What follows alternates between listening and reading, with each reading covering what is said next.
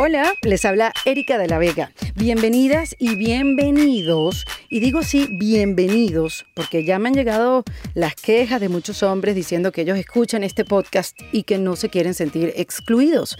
Así que muchachos, ustedes siempre han sido bienvenidos a escuchar en defensa propia. Miren, les cuento, hoy voy a conversar con Sara Blank. Ella es australiana, vive en Manhattan y habla perfectamente español. Es emprendedora, pero no desde hace mucho tiempo, sino desde el 2015, cuando abrió la primera de tres tiendas de la marca de ropa australiana Scala Theodore en Nueva York. Sara es de estas historias exitosas de mujeres que decidieron dejar el mundo corporativo después de muchos años para emprender su propio negocio. Claro, el camino para lograrlo es lo que hoy nos trae acá, a hablar en defensa propia. Bueno, conversé con Sara sobre esas dudas que atacan cuando estás a punto de dejar tu estabilidad económica, no solo la de ella, sino la de su familia, por esas ganas locas de hacer algo distinto en su vida.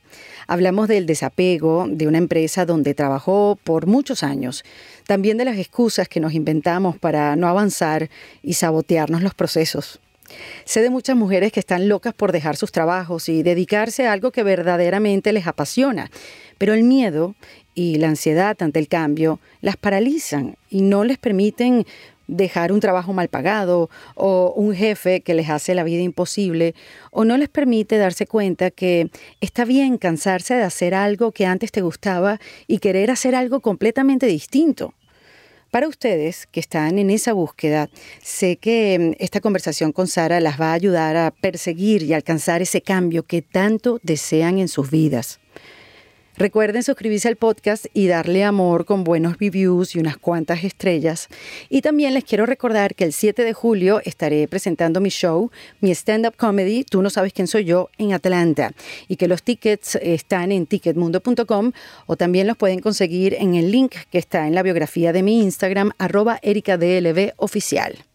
Bueno, ahora sí los dejo con esta conversación que, como siempre, la hicimos en los espacios de WeWork, pero esta vez en la ciudad de Nueva York. Aquí les dejo a Sara Blank en Defensa Propia.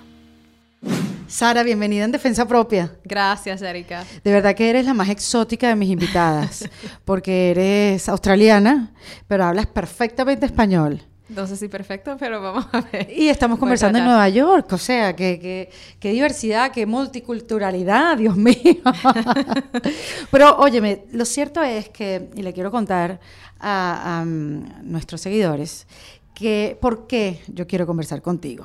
Yo estaba hace muy poco en Panamá eh, haciendo la obra Puras Cosas Maravillosas, estuve allá tres semanas y compartí mucho con Carolina Hausman. Carolina Hausman es directora de la Fundación Casa Santa Ana, por la cual yo hice esta obra en Panamá y levantamos el dinero para su sede.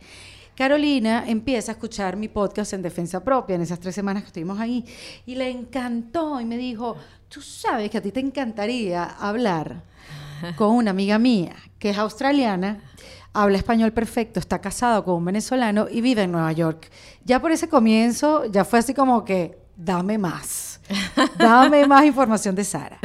Y después me siguió contando, mira, Sara es una mujer increíble con las finanzas, estudió en la Universidad de Melbourne, en Australia, finanzas, comercio, después hizo un eh, Master Administration, ay, ¿cómo es que se dice? Un Master of Business Administration, un Master en Administración de Empresas en eh, MIT. Y Después que estuvo años en el mundo financiero, trabajando en inversiones y cómo asesorar a las empresas grandísimas a colocar el dinero y hacer que gane mucho, mucho dinero. Una mujer además que siempre tú estabas defendiendo como que el valor de la mujer, que ganaran igual en la empresa. Buenísima con los números. Un día dijiste, ay, ya. ya, fíjate, mira, ya esta vida por la que me preparé durante muchos años y trabajé, no la quiero más y quiero hacer otra cosa. Y está haciendo realmente otra cosa. Y cuando me dijo que estabas haciendo, dije, dame el teléfono de Sara, yo voy pronto a Nueva York y yo quiero hablar con ella. Todo esto para darte la bienvenida. gracias, muchas gracias. Sí, y para compartir tu historia con nosotros, porque sé que hay muchas mujeres que están en el mundo corporativo y quisieran dejarlo, pero no saben cómo. O hay muchas mujeres que están en el mundo corporativo y no lo quieren dejar nunca en su vida y también cómo se maneja ese desapego de un trabajo o de una actividad que te preparaste a lo largo de muchos años y que después no, no, mira ya, hasta aquí llegó. Cuéntanos, Sara, eh, de, tu trabajo en PIMCO, que es una, de las empresas más grandes de inversión fija en el mundo, este, que fue como el trabajo donde tú te desarrollaste. Sí, me encantó, me encantó mi trabajo en PIMCO, me encantó. Era como el trabajo de mi sueño por mucho tiempo. Eh, y, cuando empecé a trabajar en esa compañía, después de hacer el MBA, estaba lo más feliz. Yo me acuerdo que mandé un email a una amiga mía muy buena diciendo que amo, amo, amo mi trabajo. Nunca quería hacer otra cosa. Y em, trabajé ahí como, como por siete años. Y, fue muy interesante porque tenía clientes súper interesantes. Yo trabajaba en, en, América Latina, cubriendo clientes por muchos países en América Latina también en los Estados Unidos. O sea, me dieron, la verdad, muchísimas oportunidades buenísimas y, me encantó. Claro, y es el trabajo soñado, ¿no? Para quien se formó con, de la manera que tú te formaste. O sea, qué mejor lugar de un sitio donde es puro número, pura inversión y pura pura ganancia. Sí, sí, sí, se puede. La verdad que es una industria que, que compensa bien, ¿no? Y, claro. Y entonces te da eh, muchísimas oportunidades. Sí. Siempre, siempre voy a estar muy agradecida de, de, mi experiencia. Y, de, y, después de estar en el trabajo de tus sueños, ¿qué fue lo que te hizo... Eh, eh, ¿qué, qué, qué, te empezó a dar incomodidad? O sea, ¿qué fue lo que te empezó a mirar para otro lado? No, no fue que, que no, no fue así. O sea, em, lo que pasó es que apareció una oportunidad muy interesante. Y entonces estaba muy interesada en, en la oportunidad que, que, ah, que, tenía en ese momento. Entonces, el, la historia va un poco que eh, yo estaba haciendo la compra de ropa en Australia, en, en, una tienda, o sea, con una marca que con que crecí en Australia, ¿no? Que es como un, un icon. Ah. Exacto, es como una marca de ropa que es icono de Australia. Ajá. Y tú siempre te vestías de esa marca. Exactamente. Em, y, Porque sin embargo, claro, aunque vivías en Nueva York, tú ibas y venías a Australia, sigues teniendo familia allá, sigues teniendo conexiones. Exactamente. Entonces yo fui una vez, dos veces al año y hice la compra em, cuando estaba de viaje en Australia y, venía a la oficina vestida de esa ropa. Y el feedback em, que recibía, que, que, recibía por mucho tiempo, eh, de mis clientes, mis colegas, eh, la gente en la calle, fue tan eh, especial y positivo que em, pensé en algún momento que a lo mejor esa marca tiene oportunidad en los Estados Unidos, debería estar en, los, Estados Unidos. Entonces fue culpa de mi esposo. Siempre es culpa del esposo. Siempre es tu culpa. Él me dijo un día, oye, que estás recibiendo muchísimo feedback y parece que hay un hueco en el mercado. Él es emprendedor de, toda la vida, entonces él ve... Exacto, en, de un mundo completamente diferente al tuyo, porque tú estabas en tu mundo corporate, tranquila, con tu quincena, tu crecimiento profesional, y él todo lo contrario, emprendedor. Tomando muchísimo riesgo. Exactamente. Ajá. Y él me dijo que em, parece que hay una oportunidad de, traer la marca a los Estados Unidos. ¿Lo has pensado? yo, bueno, sí, un poquito, pero la verdad es que, ¿cómo voy a hacer esto? Em, no conozco a la, persona que es dueño de la marca. Empezaste a enumerar todo lo que tenías en contra. Exacto. porque eso es típico de nosotras. No puedo, porque exacto. Primero, no conocía a la persona, ¿no? Ajá. Ajá. Eh, yo, yo, yo tengo em, el trabajo estable de la familia, ¿no? Él, eh, claro. él que toma mucho riesgo y ha tenido mucho éxito con, con sus compañías, pero es mucho menos estable, inestable, em, mucho menos estable, perdón. Tenemos dos hijos, estoy por tener la tercera. Aunque, no, aunque no, lo crean, ahí está la tercera, tiene 30 semanas de embarazo. Y mira qué bien se ve, chica. en la primera yo me veía como en mi, en mi quinto embarazo. En mi primer embarazo me veía como de como si fuera mi quinta barriga. pero me, me siento en la quinta. No, pero te ves muy bien, te ves muy bien. Eh, y entonces, eh, o sea, pensar en eso, eh, era un riesgo para la familia, ¿no? Claro, porque el hecho de que tú tuvieras tu trabajo y tu estabilidad económica, pues a él le da todo el, el permiso para ser emprendedor, riesgoso, Ajá. eso, y, Exacto. y poder hacer sus experimentos. Exacto. Pero los dos emprendedores como que ya va. Eso es otra cosa. Exacto. Es, es mucho más difícil. Estamos en eso ahorita. Eh, mucho más divertido, pero, pero también eh, retos distintos, ¿no? Entonces, él me puso la idea en la cabeza y em, empecé a pensar. Eh, compré un viaje a Australia, me fui a, a Australia, busqué la persona que es el dueño de la marca y... Así mismo. Sí, Porque él me conseguí- imagino que te solucionó como que, bueno, si no sabes el nombre ni quién la vende, ¿qué te dijo él? Búscala, averíguala.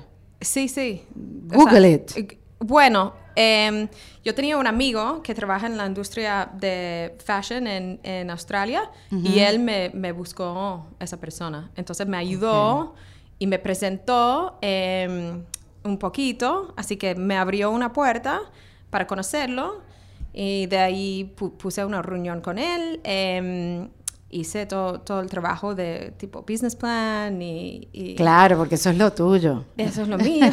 Eso es lo más fácil para mí. Claro. Eh, fui a Australia y de ahí empezamos a, a hablar de, de la posibilidad de abrir la marca aquí en los Estados Unidos.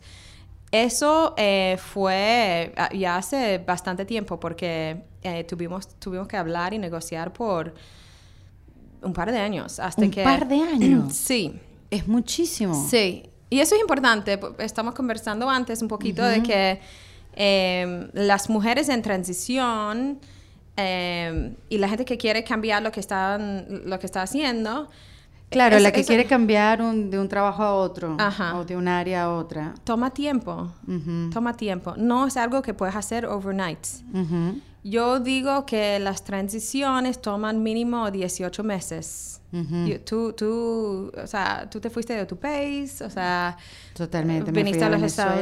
Eso sí. toma tiempo. Tienes Y- que y es totalmente cierto. No sé si son 18 meses, pero yo tengo una teoría. Yo creo que son tres años de adaptación Claro. cuando empiezas a vivir en otro país. Sí. Y todos como que cuando hablamos, todos, todos mis círculos de gente amiga, venezolanos obviamente, tenemos como más o menos ese, ese, ese rango de tiempo, de procesos de cambio, de entender un sistema que no tienes ni idea, de sentirte más o menos, que, que, que puedas conocer un mercado, o sea, que puedas conocer más o menos el área por donde tú te venías desarrollando en tu país, o sea, de conocer, de sentirte bien, de ubicarte, de conocer a, a la tintorería, conocer al vecino, de conocer a la maestra del colegio, a la directora, o sea, sí toma tiempo. Toma tiempo. Sí, sí, si escuchan voces, acuérdense que estamos en WeWork, eh, estamos en WeWork de New York, aquí la gente trabaja mucho, y entonces sí escuchan muchas voces porque realmente hay gente trabajando. Hay gente trabajando. Exacto. Hay mucha gente. Y nosotros estamos aquí hablando, o sea, eh, para que ustedes, bueno, tengan buenas ideas y trabajen, niñas. Pero lo cierto es que dijiste una gran verdad, o sea, todas las transiciones se llevan su tiempo, no son de la noche a la mañana. Ajá. Entonces mi, mi esposo me dijo, porque llegué a un punto en que le dije, mira, eso es mucho trabajo, debería de dejar mi, mi trabajo pagado para empezar en eso. Me, dije, me dijo, eh, mira, espera hasta que realmente no puedes más, porque si dej- dejas de trabajar eh, y empiezas con eso, en un momento en que no puedes llenar un día o no puedes generar eh, ingresos, Claro. va a ser difícil y estresante. y, Y tú- frustrante. y frustrante. Claro, porque como mujer independiente, que ha sido el sostén de la casa serio y continuo y estable, Sí. Pasar a, imagínate si hubieras renunciado en el momento que, tu, que el- tu esposo te dio la idea, hubieras tenido dos años sin Dos producir. años. y Me, me hubiera vuelto loca, loco. sí. Vuelto loca. ajá. insostenible para la familia, con dos hijos, viviendo en Nueva York, que es una de las ciudades más caras del mundo. Sí, Demasiado estrés. Demasiado estrés. Demasiado estrés. Y, Total. em, y entonces me quedé hasta, hasta que no podía más y hasta que firmamos los documentos y, y- y cuando lanzamos la compañía, ¿no? Y eso fue un, un consejo muy, muy bueno. de- Tú sabes que yo lo, yo lo hablaba con Fabiola Márquez, es una muchacha venezolana que también vino al mundo corporate y un día dijo ya tuvo el burnout, ¿sabes? Cuando se quemó, no pudo más, se enfermó y dijo, bueno, voy a hacer algo distinto, pero ella sí no tenía ni idea qué hacer y se fue y se tardó el tiempo en conseguir la idea. Y fue su esposo el que le dio la idea. Acostados en una hamaca en México, le dijo, vende hamacas porque a ella le encantan las hamacas y hoy en día las vende. Tiene un proyecto que se llama Guarimba People, ella estuvo aquí Ah, a mí y habló en defensa propia, espectacular en las hamacas. Ahorita te paso el dato. Además, arroba Guarimba People, lo pueden conseguir en Instagram y ahí está la página web en su biografía. Entonces, yo le decía a ella que qué increíble los hombres, que no sé si fue tu caso, pero pareciera que sí, que cuando nosotras hablamos y estamos contándoles sobre algún problema o algo que queremos hacer, cualquier cosa que nosotros estemos expresando y compartiendo, ellos están buscando una solución. Mm, Y nosotros no estamos esperando ninguna solución. No. No la mayor parte de las veces. Simplemente lo que queremos es hablar. Sí, ¿Sabes? O sea, déjame desahogarme. Sí. Mm. Quiero hablar y fastidiarte la paciencia. Pero no quiero que me soluciones Ajá. nada. Ajá, ¿no? Quiero simplemente que me prestes atención.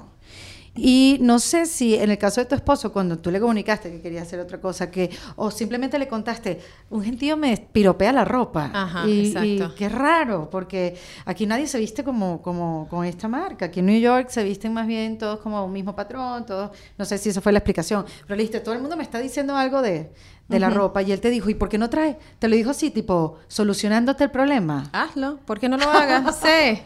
Qué Me pa- increíble, yo, ¿no? Bueno, me parece muy interesante. La, ver- la- la verdad que eh, me emocioné muchísimo con la, la idea, ¿no? Me Ajá. apasioné con la idea. Pero, pero te, la, te la lanza él y eso me parece impresionante porque Sí. a mí me parecía un estereotipo súper tonto ese libro que decía que los hombres son de Marte y las mujeres de Venus y todo, ay Dios mío, o sea, ya, qué horrible esa. Ajá, Pero en verdad verdad. tienen una manera de pensar mucho más práctica Sí. que nosotras. Sí. Porque viste que tú empezaste a enumerar todos los contras que tenías, como que... Ay, no, mira, yo no conozco primero a nadie de la... Voy a tener que viajar a Australia. Ajá. Y no estoy para estar viajando a Australia en estos momentos. Tengo que pedir permiso en el trabajo. Y si se enteran que yo estoy haciendo... Yo me imagino que numeraste una cantidad de Sí. cosas. Y son limitaciones que una misma se pone. Sí, sí. Y él también, te, me imagino, te empujó a buscar las soluciones o, o te fue alimentando la idea y tú dijiste, ya va, esto yo lo voy a solucionar. No, él me empujó. Él me Ajá, empujó. ¿sí? Sí, sí, sí, sí. sí. Em, sí, él me empujó mucho, ¿no? Y entonces, eh, al final... Y él todavía me, me empuja, ¿no? Tú sabes Él- que yo siempre al final de la conversación, y me voy a adelantar ahora, pero yo siempre le pregunto a mis invitadas que me den tres tips para Ajá. reinventarse en paz. Ajá. Y yo, yo la voy a dejar por aquí anotada, Ok. ustedes ahí. Pero una tiene que ser, Sara, por lo que me estás contando, es escucha a tu esposo. o eliges bien el esposo. también, también. No, o Sí, sea, to- justo estaba hablando ayer con, con Andrés, que es mi esposo, que es muy importante eh, tener como pareja alguien que te apoya en lo que quieres hacer con la vida. Porque si tu esposo no quiere que trabajes y tú quieres trabajar, Va a ser difícil. va a ser difícil. Sí. Y también lo opuesto, ¿no? Si, si tú quieres estar en la casa con los niños y no quieres, no quieres eh, trabajar labor- laboralmente y tu, y tu esposo quiere que sí, sabes que tienes que tener una pareja que te, que te pueda apoyar en lo que quieras que hacer. confíe en ti, Y ¿no? que confíe. También. Ajá. Que puedes, que eres capaz de hacer realmente lo que te propongas hacer y, Ujú. y sin mezquindad, ¿no? Te ayude a salir adelante. Bueno, eso es importante. Muy importante. Y eso Pero- significa pero no es hablar- fácil. No es fácil. Y hay que hablar del tema antes de casarse para, para saberlo, porque muchas veces no se sabe hasta que la gente ya está casada. Y, Y es ahí que te das cuenta, Dios Ajá. mío, ¿qué hago aquí? Ujú. Es un poco de Sheryl Sandberg, ¿no? Make your partner your partner. Es uno Ajá. de sus consejos. Totalmente. Entonces, es- es- yo creo que eso es muy importante. Ujú. bueno, y entonces, dos años después de la idea, Ajá. Me Lo- o sea, cuando no podía más de trabajar en ambos mundos, porque era demasiado trabajo eh, y tenía Más los dos dos niños, niños, o sea. Eh, renuncié y eh, en ese momento estaba co- también con mi socia, eh, que es australiana, que vive en, en Nueva York, y asociamos con el socio en Australia y lanzamos la compañía y, y tenemos... ¿qué, qué es tu socia? Sí, Melinda. Ella está aquí, ahorita Ella se las muestro para que salude. Come on, come to the camera. Say hi. Un poquito más. Ya. Muy bella. Ajá. Entonces, eh, otro consejo que me, que me dio mi esposo, eh, fue búscate un, un buen socio, ¿no? Una buena socia, porque eso es muy importante. Eso no, no es algo que puedes hacer sola.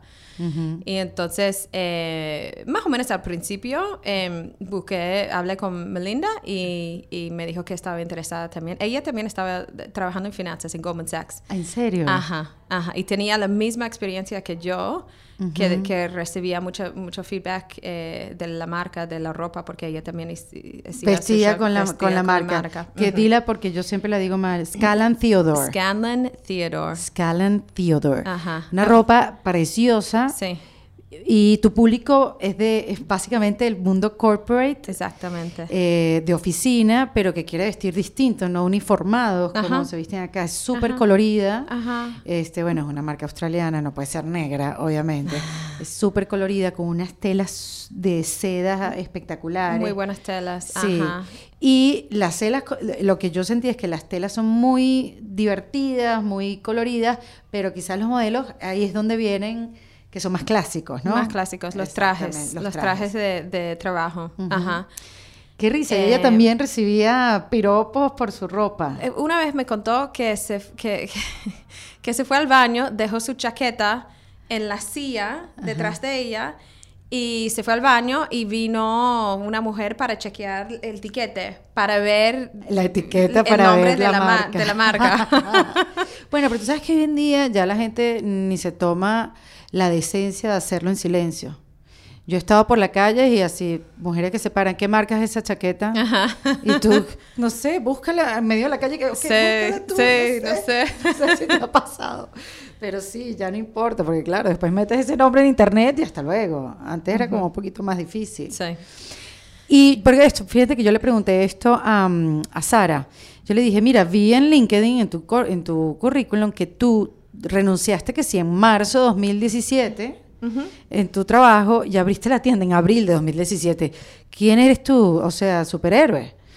y entonces fue que me echó la historia, no, no, no, es que yo empecé a trabajar en esto mucho antes. Sí, pero también, o sea, no fuertemente en plan, o sea, recibimos el, el inventario principal en, en abril. O sea, y, y, estamos ahí, fue cómico porque estamos ahí con eh, muchísimo inventario y ninguna tienda. Y entonces lanzamos una tienda en, el apartamento de Melinda. Y estamos, estamos eh, vendiendo ropa de su apartamento por, por muchas... como le dicen ahora. Ajá. Y ella había tenido eh, gemelos eh, Sí, gemelos, gemelos son idénticos. nunca me acuerdo. Gemelos idénticos, es que depende del país, porque hay países que dicen que no, que son morochos y otros dicen que son gemelos, pero yo creo que los gemelos son los que son idénticos. Bueno, she has, eh, tiene los idénticos, idéntico, identical twins. Entonces estamos vendiendo ropa en su apartamento con su con sus newborns. Wow. Venía mujeres, eh, muchísimas mujeres para comprar. Entonces, básicamente lanzamos la primera tienda en su, en su apartamento. Bueno, pero fíjate que qué chévere, que aunque lo tenías todo preparado y te habías hecho el trabajo durante dos años, firmaste los papeles y todo lo demás, no esperaste a tener la tienda perfecta. No, para nada. Lo empezaste a hacer como, bueno, ya está, es ahora o nunca. Muy Porque uno también siempre espera tenerlo todo perfecto. No puedes, no puedes dejar que el, el, perfecto sea el enemigo del bueno, ¿no? Ajá. No puedes, no puedes. Entonces tuvimos el producto, tuvimos que venderlo y había mujeres interesadas. Entonces lanzamos la, la, primera tienda por ahí. Luego tuvimos que buscar un espacio y abrimos una tienda en Soho. Eh, y ahora tenemos tres tiendas eh, en, en, Manhattan. Eh, una que está en, en Tribeca, otra que está en Flatiron y la tercera que acabamos de abrir en eh, Hudson Yards. ¿Y, cuánto tiempo de diferencia entre una y otra? ¿Cómo? Es que han crecido rapidísimo. En sí, muy rápido, muy rápido. Eh, hicimos básicamente las tres tiendas fijas en un año. ¡Wow! 14 meses, sí. Estamos trabajando duro, sí. No, no, tenemos, no tenemos mucho tiempo. Pero qué risa, porque eh, tú querías un poquito más de tiempo para ti y tus hijos, ¿no? Bueno, siempre, siempre quiero más tiempo para mí y para mis hijos. Pero no. Mira, yo creo que las mujeres siempre estamos buscando balanza. Sí. Nunca llegas a un momento en que piensas que, wow, tengo la balanza eh, completamente nivelada. No, mm. no, no sé si existe. Sí. Y si lo hubieras podido hacer al revés, si hubieras tenido la oportunidad de emprender o de contratarte en una empresa, en una corporación, ya que tienes las dos experiencias. ¿Por dónde hubieras empezado? ¿Lo hubieras hecho igual? No, yo creo que em, depende del momento de tu vida y lo que estás mm. buscando en ese momento. O sea, yo cuando me gradué de la universidad, yo quería eh, trabajar en cooperativo, ¿no? Para aprender, para estar, estar con gente preparada, em, con, experiencia en, economía, en finanzas. Siempre he tenido la, o sea, siempre he tenido como una, em, o siempre he querido tratar algo... Eh, algo propio, ¿no? Algo mío propio. Em, Tener tu propio negocio. Negocio. Em, entrepreneurship. Yes. Pero yo no soy una persona que, puede, que pueda em, generar un producto de nada eh, y lanzar un producto nuevo. Eso no es mi skill set. Inventarlo. Inventar. Yo no soy creativa, yo no soy un inventor. Eso es mi esposo. Él puede dedicarse a inventar un producto y crear un equipo. Desarrollarlo y, adelante, hacer su compañía de marketing, sacarlo al mercado. Él, él, él, él, puede hacer eso. Yo no soy, yo no soy, yo no soy así. Entonces, em, esta oportunidad fue distinta porque no tengo que crear un producto. Claro. Tengo que crecer un negocio que ya existe. Claro. Tengo que presentar un producto em, que es buenísimo em, a, un mercado más amplio, más grande. y, y, tengo que operar eh, una compañía, ¿no? Y crecer una compañía. Eso sí es mi skill set. Claro. I'm an executor. Exacto. I'm not an inventor. eso es lo que has hecho a lo largo de todos estos años. Sí, sí, sí, sí, completamente. Entonces, la oportunidad fue perfecta para mí y, y, pensé, it's a one in a lifetime, once in a lifetime opportunity. Sí, porque también está el desapego, porque yo lo conversaba con Valentina, mi productora del espacio, que cuando tú a mí me pasaba que yo estaba eh, en mi carrera haciendo cosas que yo decía, los disfruto tanto que yo más nunca voy a dejar de hacer esto. O sea, jamás en mi vida me van a sacar de aquí. No va a venir nadie después de mí. Nada que ver, yo no voy a dejarle este espacio a nadie porque yo amo hacer esto. Y bueno, fueron pasando los años y yo me di cuenta el último día que yo iba a dejar de hacer esa, esa parte del trabajo. Y dije, esta va a ser mi última. Y yo jamás pensé que ese momento me iba a llegar. Yo también. Pero no sé si es eso, o sea, si es madurez o si es curiosidad de hacer otras cosas, si es una búsqueda mm, interna, si es una búsqueda más de tiempo. No, no sé cómo identificarlo, porque yo sabía que venían cosas nuevas o tenía que tener más espacio para buscar cosas nuevas, pero no sé si está ligado un poco con la madurez y decir, ya está, ya está bueno vamos a hacer más esto. Sí. Pero es practicar el desapego también. Ajá. ¿Te, llegó ese momento? Como que. Sí. O sea, lo que hacías, pero después. Yo pensaba que iba a, pasar el resto de mi vida trabajando en, el trabajo que tenía antes, sin duda, sin duda.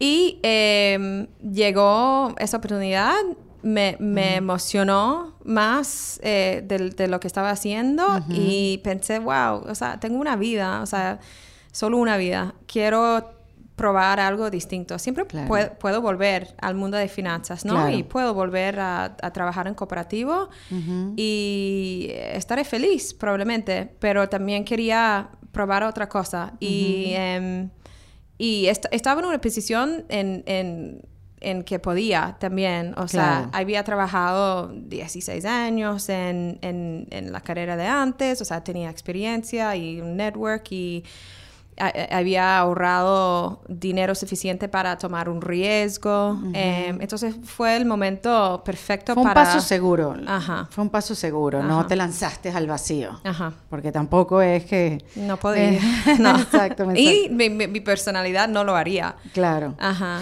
Y para ti, Sara, hablando del éxito, ¿qué, qué es para ti el éxito? O, no, o, dime, o sea, primero si quieres dime qué es para ti el éxito y después de, dime qué ¿En la vida o en esta compañía? El éxito ahora, porque yo creo que para uno el éxito va cambiando también con el tiempo. O sea, hace 10 años que era para ti el éxito.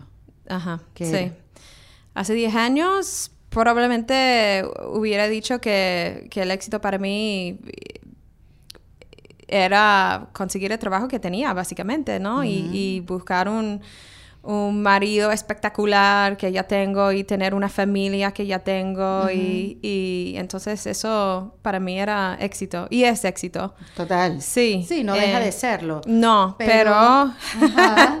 pero de repente estás haciendo otra cosa y el éxito cambia, ¿no? Y entonces, por ahora, eh, lo que es importante para mí en términos de éxito es eh, criar a mis hijos eh, bien, que sean buenas personas, eh, que sean felices y que mi compañía no, eh, no se quebra.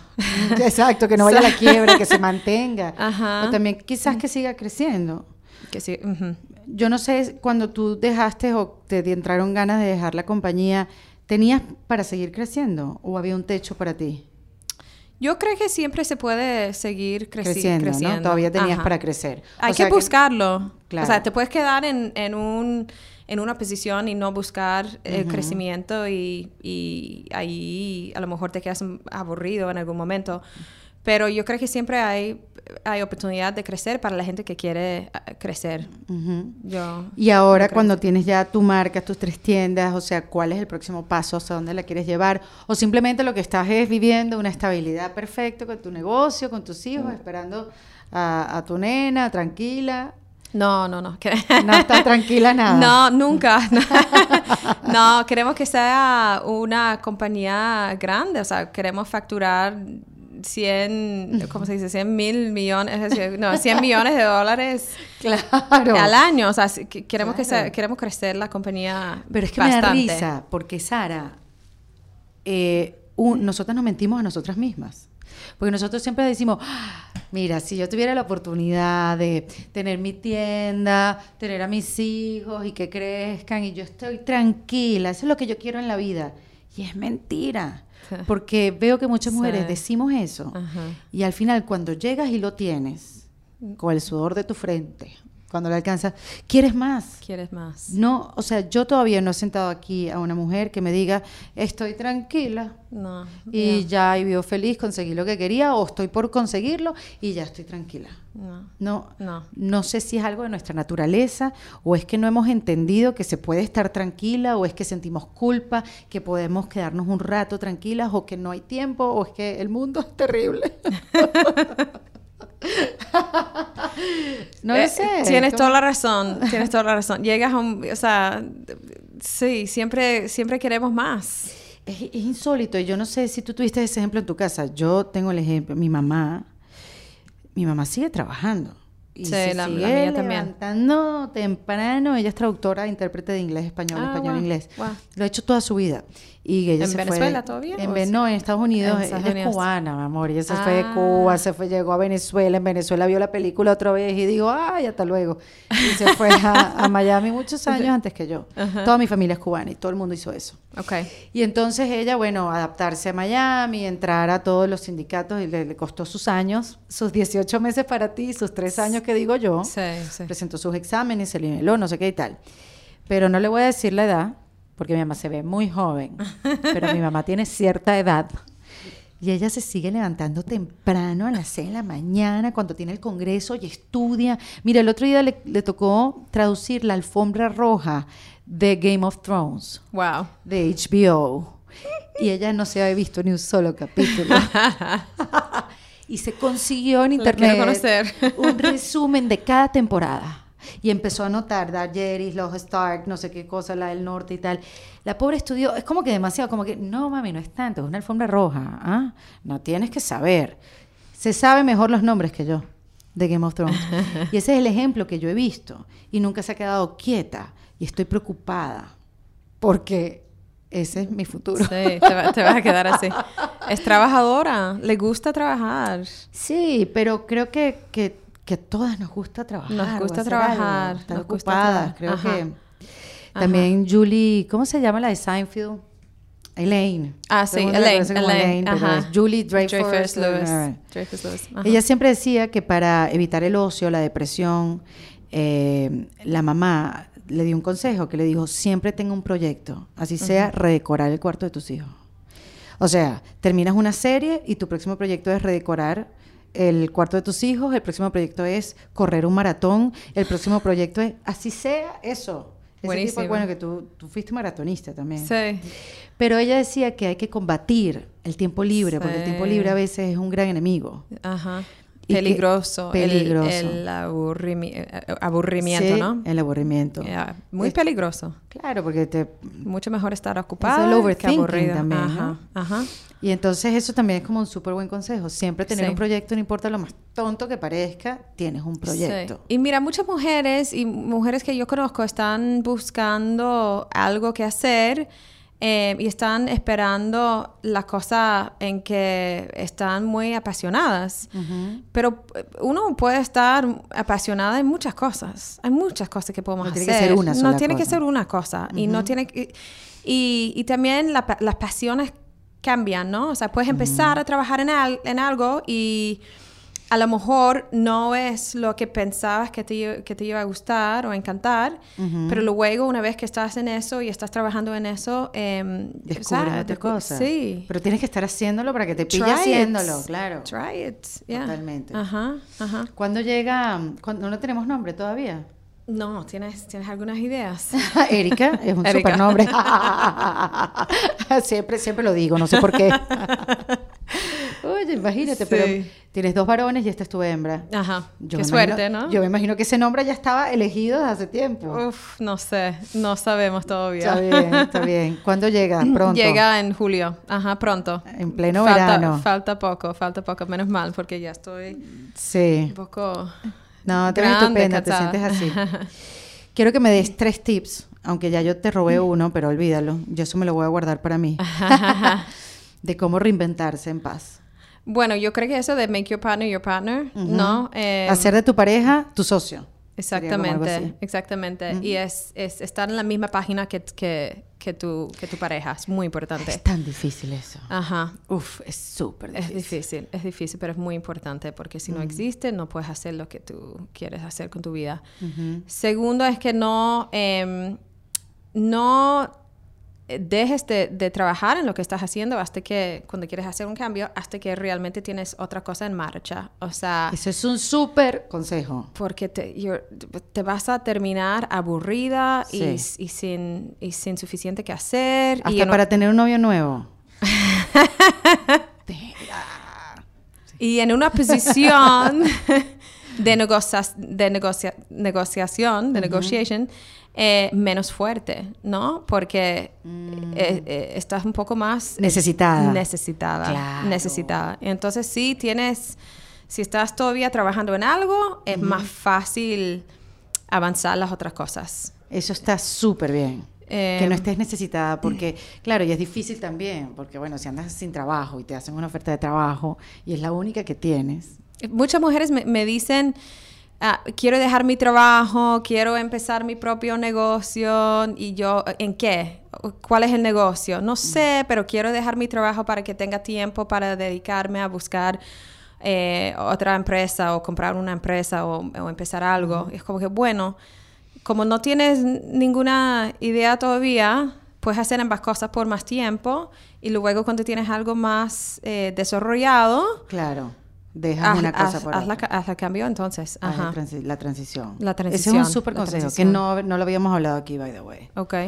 ¿Y el tercero? Y el tercero sería... em, el tercero sería... em, eh, ay, estaba pensando... No, piensa, yo canto. Ok. Hay un sentir en mi existir. Esto es una música de iglesia, para que sepas. Yo, yo no voy a la iglesia hace como 20 años. Uf. Perdón, padre.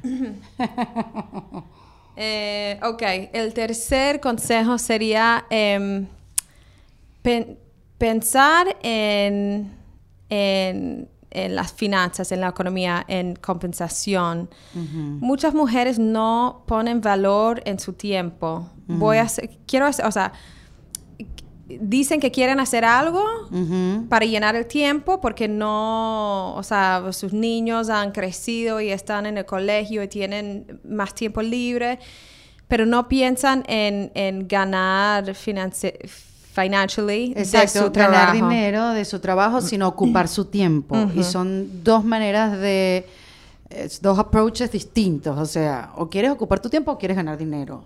¿Cuál de las dos? Haz, la- haz- haz- Haz o sea, las dos. bus- busca las dos, ¿no? Claro, Es- totalmente. y eh, it gets old quickly. O sea, no ganar dinero. O sea, puedes hacer, puedes estar haciendo lo que, lo que piensas que realmente quieres hacer con tu vida, pero si nadie te está pagando... No pierdas tu gets- tiempo. It gets old. It gets old. Y, y Sí. termina siendo muy difícil justificar gastar tu tiempo em, en eso, dedicar tu tiempo en eso y en vez de estar con tu familia, en vez de estar con tus niños, en vez de estar... Claro, sea, porque ¿cuál es la compensación? Tener el tiempo ocupado no es un buen argumento, no es sostenible completamente. Busca una industria, un trabajo o una compañía que, que, que- te puede dar un buen dinero Claro. para, para compensar tu tiempo. Claro, para que se pueda además sostener en el tiempo. Sostener. Sí, por eso pasa mucho ahora también, que uno le dedica mucho tiempo a proyectos que quizás den más adelante. Pero si no tienes un plan, obviamente ese tiempo se puede convertir en humo.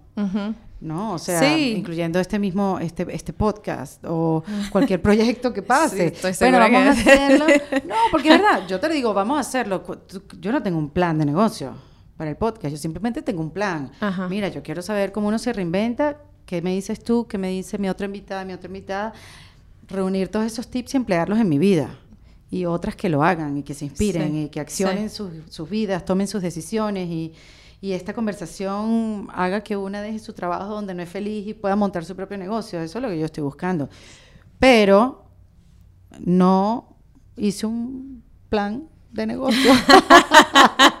no hay un plan de, de ¿cómo dices tú? De, de, de- de pago, o sea, no hay, no existe. Entonces eso también queda Sí. como un poco en el aire. Sí, y que todo tiene que tenerlo. Y sobre Claro. todo en esta era, en la era digital, en la era de los programas en YouTube, donde buscas patrocinantes, donde buscas... O sea, es difícil, no es fácil. Es y me difícil. acabo de dar cuenta que necesito hacer un plan de negocio. no, pero tú, ti- tú tienes un track record, tienes mucha experiencia, o sea, también vienes de, un- de una posición en que sabes que puedes hacer eso. Em, entonces, pe- pero en, en vez No, de... pero yo entiendo lo que quieres decir. Yo entiendo lo que quieres decir porque mi gran reto hoy en día es cómo monetizar mi tiempo. Mm, um, You have to monetize. Cómo monetizarlo porque le dedico mucho tiempo a muchos proyectos que todavía no son monetizables. Y es ahí donde uno se hace su gran pregunta. Exacto. Como que, ¿valdrá esta la pena Ujú. o no? O Sí. monto mi floristería. Eso es lo que yo digo cuando digo no quiero hacer más esto, no sé para dónde voy, porque lo estoy haciendo, ¿qué hago, ti- qué hago aquí? Voy a montar mi floristería. Bueno, ya lo saben, cuando monte mi floristería ya saben por qué. Oye, Sara, un placer de verdad conversar contigo. Muchísimas gracias, Me Erika. encantó. Y tú Me sabes que no quiero dejar pasar la oportunidad porque yo sé que, como sabes mucho de finanzas, y siempre te ha preocupado de que la mujer gane igual que el hombre, porque esto también me lo contó Carolina. Sí, sí, muy importante. El otro día me preguntaron en un programa de televisión cómo hacíamos las mujeres para pedir los mismos beneficios en el trabajo que los hombres, cómo pedir, eh, ¿sabes?, ser recompensada de la misma manera. Yo no tenía ni idea, pero yo inventé. Sobre todo, bueno, inventé cuánto vales, cuánto vales, Sí. sobre todo. ¿no? Ajá. Pero lo estoy diciendo de la boca para afuera porque yo negocio son contratos, no, no, no quiero ganar, no, no como en una oficina, nunca me ha tocado eso, sino he negociado otro tipo de cosas. Pero ya que te tengo aquí, me encantaría que me dijeras de verdad, igual como tres tips de cómo poder negociar mejoras para, para ti misma, ya si estés en una corporación o que tengas un jefe o que, o que quieras igualdad Ujú. financieramente. Este, como- Bueno, lo que puedo decir de eso es que durante el año, porque probablemente la, la gente tiene como un review al final del año, ¿no? Entonces, durante el año tienes que posicionar eh, el valor que has traído a la compañía. em, eh, o sea, durante el año, ¿no? O sea, tienes que decirle a tu jefe, mira, eh, en este momento he, tra- he- he hecho tal cosa y ha traído, traído tantos clientes. tantos clientes o tantos ingresos a la compañía. Tienes que, o sea, no puedes llegar al review al final de año y pedir lo que quieres pedir en ese momento, porque ya pasó la oportunidad de conseguirlo. Entonces, tienes que posicionar durante el año. Ok. Ok. Posicionar tú todo lo que has traído a, a mitad de año. Mira todo lo que he traído y tal, no sé qué. Toma Para esto que- en cuenta Exacto. para el- para el review. Para el review. Para el review. Exactamente. Luego, cuando, cuando llegas al review, tienes que pensar en, pensar en el, em, en el P&L, ¿cómo se dice P&L de la compañía? Como profit and loss, o sea, los, re- los revenues y los costos de la compañía. Ajá. Y cómo estás moviendo, creciendo la compañía, los ingresos de la compañía. ¿Cuál es tu valor? ¿Cuál es tu valor? O sea, no... Tienes que explicar a tu jefe, mira, yo, yo puedo traer un millón de dólares en ingresos a la compañía al año y eso vale X. ¿Sabes? Sí, totalmente. Entonces, entonces Pero hay una ecuación para sacar eso, ¿no? de- depende de lo que haces. Si trabajas en ventas es muy fácil. ¿no? Claro, porque porque la comisión, el porcentaje. si no trabajas en ventas es, es más complicado, pero tienes que inventar una manera de poner un valor encima de lo que tú haces Claro. y lo que tú traes a la compañía. Claro. El enfoque tiene que ser en el, en, en, en el profitability, en, en la rentabili- rentabilidad. En lo que tú le traes a la compañía. a la- a la Ujú. compañía. A nivel de, Porque eso es el de argumento. dinero. Claro, eso es todo. Eso es matemáticas al final. No Ajá. hay nada que inventar. No es Sí. que si yo te caigo bien y tú me caes bien, si nos llevamos bien, no, no importa. Esta es la realidad, mm, ciencia. Exactamente. Números. Sí, números. Eso es lo que el, valor que traigo y hay un precio por el valor que traigo. Si una mujer, o si soy una mujer o si soy un hombre, no importa. O sea, Claro. eh, son números, ¿no? Sí. Quitas el- la emoción de la conversación. Claro, porque una cosa es decir, mira, eso no es justo. No. Y otra cosa es decir, esto es lo que valgo. Es lo Cambiar que una palabra por otra. Eso Eso, es fue lo que, que le dije en televisión el otro día, aunque no sabía. Eso, exactamente. Y no puedes, eh, es muy importante también no, no quejarse en plan, ay, la vida en Nueva York es muy costosa o que, o sea, necesita que me sube el sueldo por no sé qué razón. O sea, la gente que maneja una compañía no le, no les importa. No le interesa. Tu- no les interesa tus problemas tu personales. Sí. No me interesa. O sea, si la vida aquí es demasiado cara, vete a vivir en otro lado. Será problema mío, Es- diría tu jefe. ¿Sabes? Claro. Pero si me dice que, que has traído 10 clientes nuevos o vas a traer 10 clientes nuevos Ujú. el próximo año, voy a pagar por eso. No Claro. te voy a pagar porque... Eso, Eh, sí, porque porque, estás- tu mamá se vino a vivir contigo, porque, exacto. Eso. No quiero saber de tus problemas eh, personales. Ok, Entonces, olvídense de eso. eso está Olvídense de bueno. eso. Eso Eh, bueno. concéntrate en, em, concéntrense en, Ujú. eh, en, en eso, en el valor que traes a la compañía. Perfecto. Qué bueno, Sara. Hemos aprendido mucho contigo hoy. I love it.